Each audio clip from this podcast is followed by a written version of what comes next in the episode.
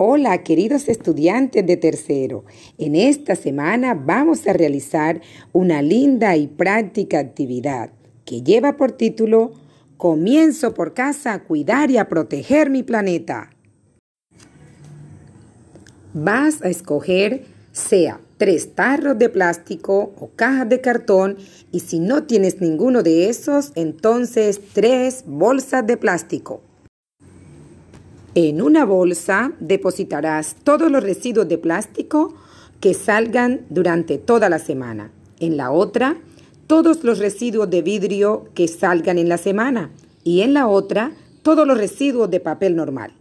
Así depositarás en cada bolsa los residuos clasificados.